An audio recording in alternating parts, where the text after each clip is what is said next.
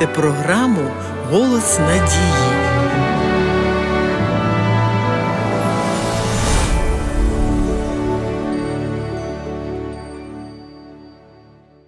Кожна людина відчувала або продовжує відчувати у своєму житті почуття самотності, незважаючи на те, що живе серед людей.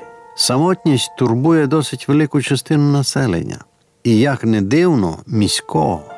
Перебування в суспільстві в оточенні людей не означає відсутність самотності. Коли був створений Адам, він не залишався довго наодинці, і сказав Господь Бог: недобре, що бути чоловіку самотнім. Створю йому поміч, подібну до нього. Двом краще, ніж одному, каже Святе Письмо. Шлюбний союз є благословенням для заповнення потреб одне одного. Діти, згідно Божого наміру, не повинні відчувати самотності, оскільки у них є батьки, які призначені заповнювати цю їхню потребу.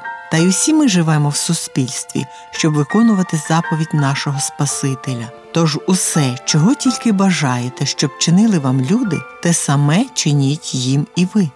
Але чомусь людина, маючи другу половину, часто відчуває порожнечу самотності всередині. Можливо, при укладанні шлюбного союзу хтось подарував лише обручку, але насправді не подарував своє серце, не віддав усього себе і продовжує триматися на відстані від того, з ким навпаки потрібно бути в єдності. Навіть маючи певне коло спілкування, людина може почуватися самотньою. Людина може бути одинокою, не маючи друзів, може відчувати самотність, не маючи спорідненої душі, з якою можна розділити свої інтереси, захоплення, заняття. Людина може відчувати себе самотньою, якщо її ніхто не розуміє. Немає нікого, хто б перейнявся її проблемою, зрозумів її переживання, мрії і почуття. Приятелів може бути багато. Це ті, з ким можна провести час, приємно поговорити, розважитись. Це теж дуже важливо. Адже ви не станете відпочивати та розважатися, проводити час з людьми, яких ви не знаєте або їм не довіряєте. Крім того, що людина знаходиться в суспільстві, вона має потребу в друзях, з якими може провести вільний час, поговорити, поділитися своїми переживаннями, проблемами знайти порозуміння, мати спільні інтереси. Є певна різниця між приятелями та друзями або ж щирим другом. Одне древнє прислів'я каже: хто хоче мати друзів, то і сам повинен бути доброзичливим. Життєвий досвід підтверджує правдивість цього прислів'я. Якщо ми відгороджуємося і тримаємося на відстані від людей, очікуючи їх уваги до нас, а самі проводимо час у самоті, то ми ніколи таким чином не дочекаємося справжніх відносин дружби та уваги з боку інших людей. Почни дружити сам, надавати допомогу, виявляти щиру участь, дарувати знаки любові та уваги, співчувати та підбадьорювати. І скоро сам усе це почнеш отримувати, оскільки врожаю без посіву не буває. Якщо ти ніколи цього не робив, то зараз прийшов час навчитися. Починай все це зараз практикувати в своєму житті, і тоді самотність перестане бути твоїм супутником. Поки ми самі будемо відгороджуватися від людей, не допускати їх близько до себе, боячись бути осміяними чи пораненими, будемо продовжувати відчувати самотність. Є також самотність духовна. Духовну самотність ілюструє той факт, що на сьогоднішній день є багато прихильників різних релігій. Люди, відчуваючи певну порожнечу всередині себе, намагаються її заповнити і знайти те, що може вгамувати духовний голод. Проблема тільки в тому, що в пошуках віросповідання кожен шукає те, що відповідало б його бажанням та пристрастям. Безліч релігій тільки вказують на те, що є безліч людей, які створили своє власне розуміння Бога і метод поклоніння йому. Однак зі справжнім богопоклонінням справа йде інакше. Там правила встановлює Бог. А люди, що живуть за принципами, які їм подобаються, живуть у вигаданому світі, і на великому Божому суді вони не зможуть виправдати своє беззаконня. Якщо людина заздалегідь шукає ту релігію, яка угодна не Богу, а тільки їй, це означає, що людина зарання ставить мету бути порушником Божої волі тобто стає беззаконником. Бог хоче мати спілкування зі своїм творінням. Саме для цього Він нас і створив. Спілкування з Богом може позбавити духовної самотності і подарувати невимовну радість і повноту. Творець це той, хто ніколи не залишить, не зрадить, не осудить. Йому можна довірити найпотаємніше те, чого не довіриш людям. Він може зрозуміти і потішити.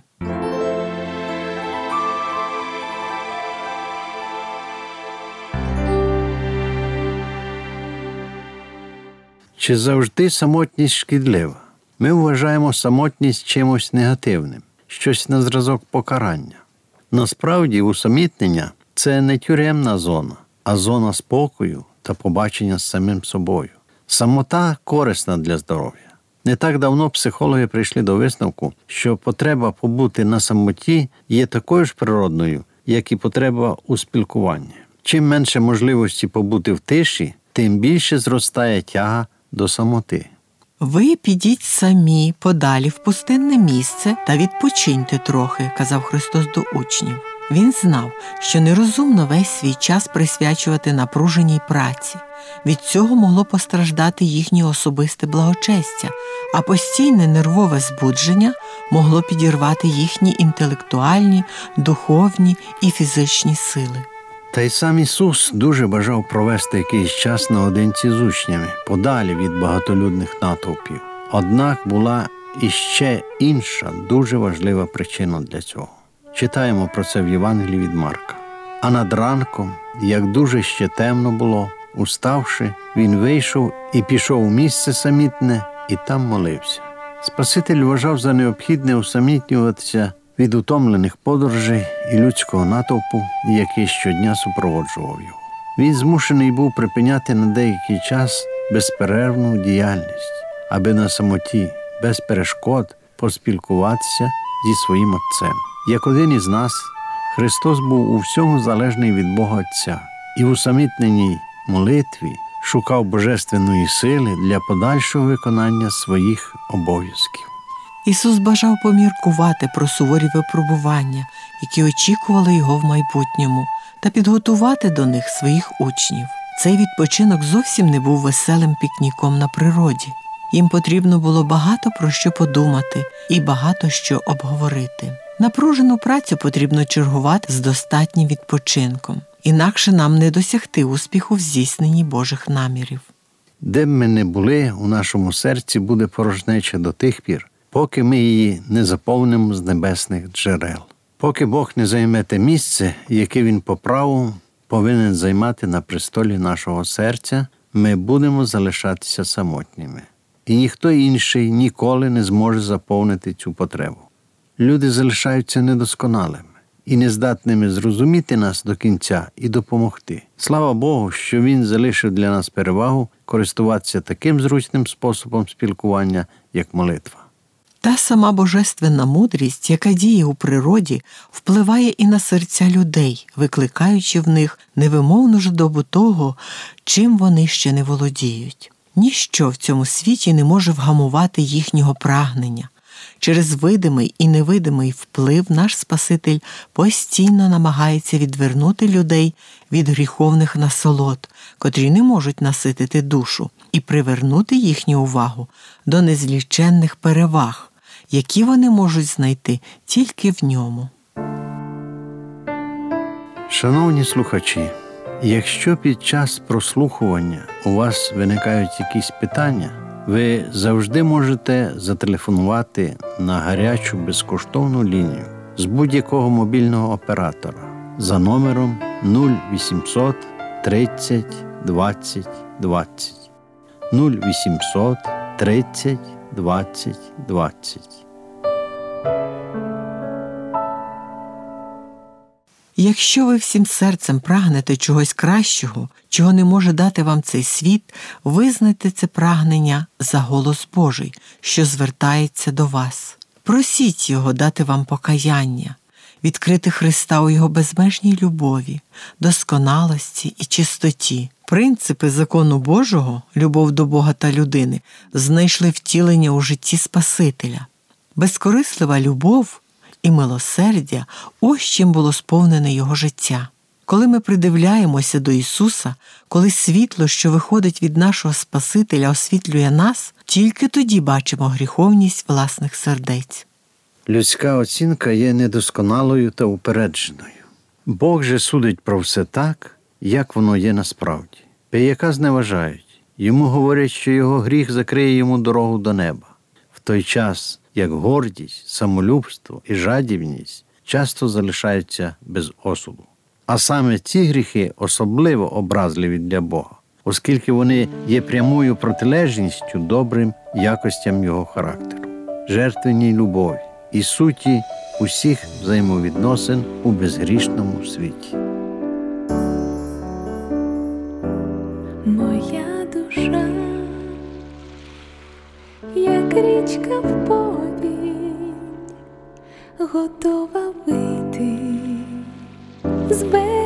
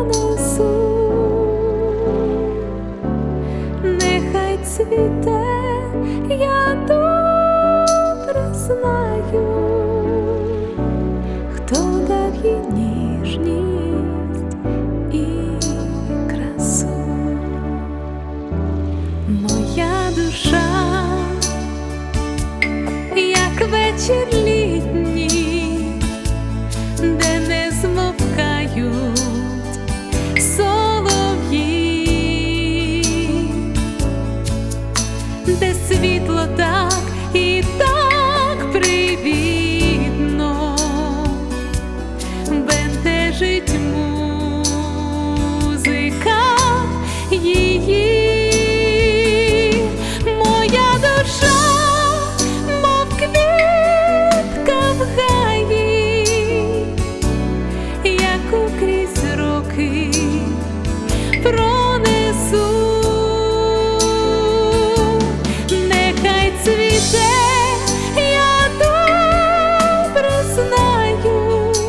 Шановні слухачі, школа Біблії завжди має для вас добрі новини. Пишіть нам на адресу місто Київ 0471, абонентна скринька 36, голос надії. Або дзвоніть нам на безкоштовну гарячу лінію з будь-якого мобільного оператора за номером 0800 30 20 20. Чекаємо на ваші дзвінки. Сьогодні з вами були Іван та Агнеса Чернички. До нової зустрічі! Моя душа